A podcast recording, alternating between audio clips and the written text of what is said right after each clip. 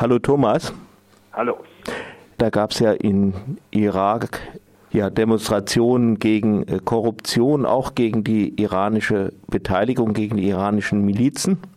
Dann schießt so eine Miliz eine Rakete ab und tötet dabei auch einen amerikanischen Soldaten. Daraufhin reagieren die USA mit äh, heftigen Gegenangriffen. Die Milizen wiederum organisieren Demonstrationen vor der Botschaft, was auch so ein bisschen eine Erinnerung sein mag an die Botschaftsbesetzung im Iran. Daraufhin lässt der amerikanische Präsident den iranischen General Soleimani von einer Drohne äh, umbringen.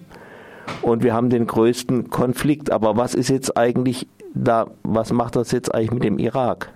Der Irak ist ja ähnlich wie Syrien und Libanon schon seit langem im Prinzip auch ein Schlachtfeld zwischen dem regionalen Konflikt, der auf der einen Seite entlang der Linien Iran versus Golfstaaten und äh, Jordanien, Israel verläuft und auf der anderen Seite zwischen äh, Iran und den, den USA.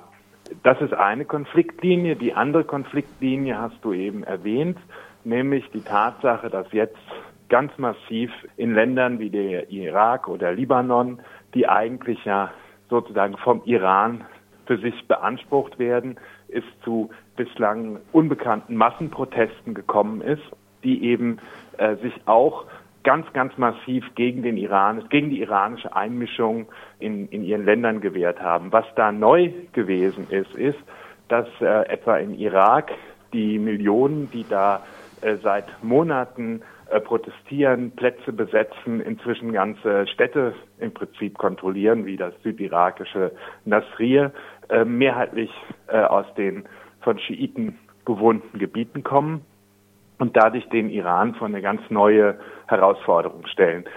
Als es in Syrien äh, zum Beispiel 2011, 12 zu diesen Massenprotesten gekommen ist, konnte das immer noch auf dieser auf dieser Spaltungslinie Sunniten-Schiiten sozusagen bearbeitet werden. Der Iran hat sich hingestellt, ähnlich wie Assad, und gesagt, alle, die da demonstrieren, sind Terroristen. Damit sind natürlich sunnitisch-islamistische Terroristen gemeint und nicht etwa schiitische. Das heißt, äh, augenblicklich oder seit Monaten steht der Iran da vor einer ganz, ganz massiven Krise, äh, die er versucht hat, auf seine Art und Weise zu eskalieren, weil eben ganz viele dieser Milizen da im Irak nicht nur unter direktem Kommando äh, der iranischen Regierung stehen, sondern äh, auch gegen die Demonstranten vorgegangen sind. Das heißt, es handelt sich da jetzt um eine ja auch wirklich innerschiitische Auseinandersetzung, die für den Iran ganz, ganz bedrohlich wird. Ja, und jetzt ist man aber dann wieder bei der Formel gelandet, äh, Morgbar Amerika oder so ähnlich, Tod äh, Amerika und natürlich Tod Israel, wieder im gewohnten Konfliktfeld. Nein, überhaupt nicht. Das funktioniert ja alles nicht mehr. Also interessant sind jetzt die Reaktionen gewesen, etwa im Irak, vor allen Dingen auch im Südirak, auf die offiziellen Trauerkundgebungen für Qasem Soleimani, der auch nicht irgendein iranischer General ist, sondern der Chef der iranischen Revolutionsgardisten die ähm, äh, sowohl von der USA wie auch äh, von der EU als Terrororganisation eingestuft werden. Diese Revolutionsgardisten sind nicht irgendeine äh, Teil der iranischen Armee, sondern äh, der Auslandsarm eben äh, der, Revolu der Revolutionsgarden und nachweislich für unzählige Terroranschläge, Terrorisierung von Zivilisten, Entführungen, Morden etc. zuständig. Also Qasem Soleimani ist nicht, wie es äh, häufig jetzt in deutschen Medien heißt, irgendein iranischer General. Er ist etwas ganz anderes.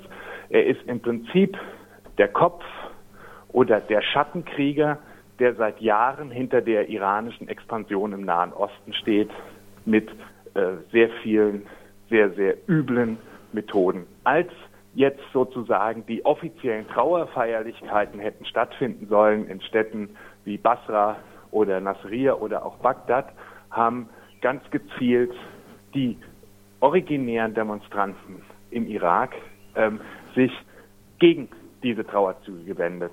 Äh, Irakis, die momentan auf der Straße sind, sagen im Prinzip, wir wollen hier nicht zum Schlachtfeld zwischen Iran und den USA werden, aber wir wollen auch nicht mehr diese ganze, diese ganze iranische Inszenierung mitspielen. Äh, das ist ganz wichtig. Ganz ähnlich äh, ist es auch im Iran gewesen. Wenn in der Tagesschau von Millionen und Abermillionen von Trauernden die Rede ist, ist das ein Teil. Der andere Teil ist, dass ganz viele Leute sich eher über das Ableben von diesem Soleimani gefreut haben.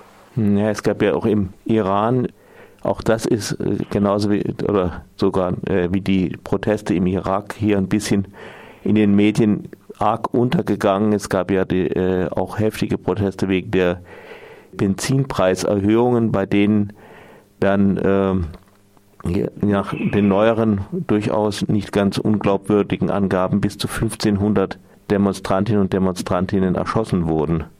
Genau, das war parallel. Ist, Im Moment gibt es einen ein, Aufstand in der Region gegen das iranische Regime. Ne? Das ist äh, Libanon mit den äh, Demonstrationen dort, die zum ersten Mal sozusagen alle Bevölkerungsschichten, eben auch ganz, ganz viele aus, aus dem Süden des Libanon, die eben auch schiitischen Hintergrund haben, äh, mit einschließen äh, in, im Irak und dann eben jetzt im Iran auch. Das waren die größten Demonstrationen im Iran seit Jahrzehnten.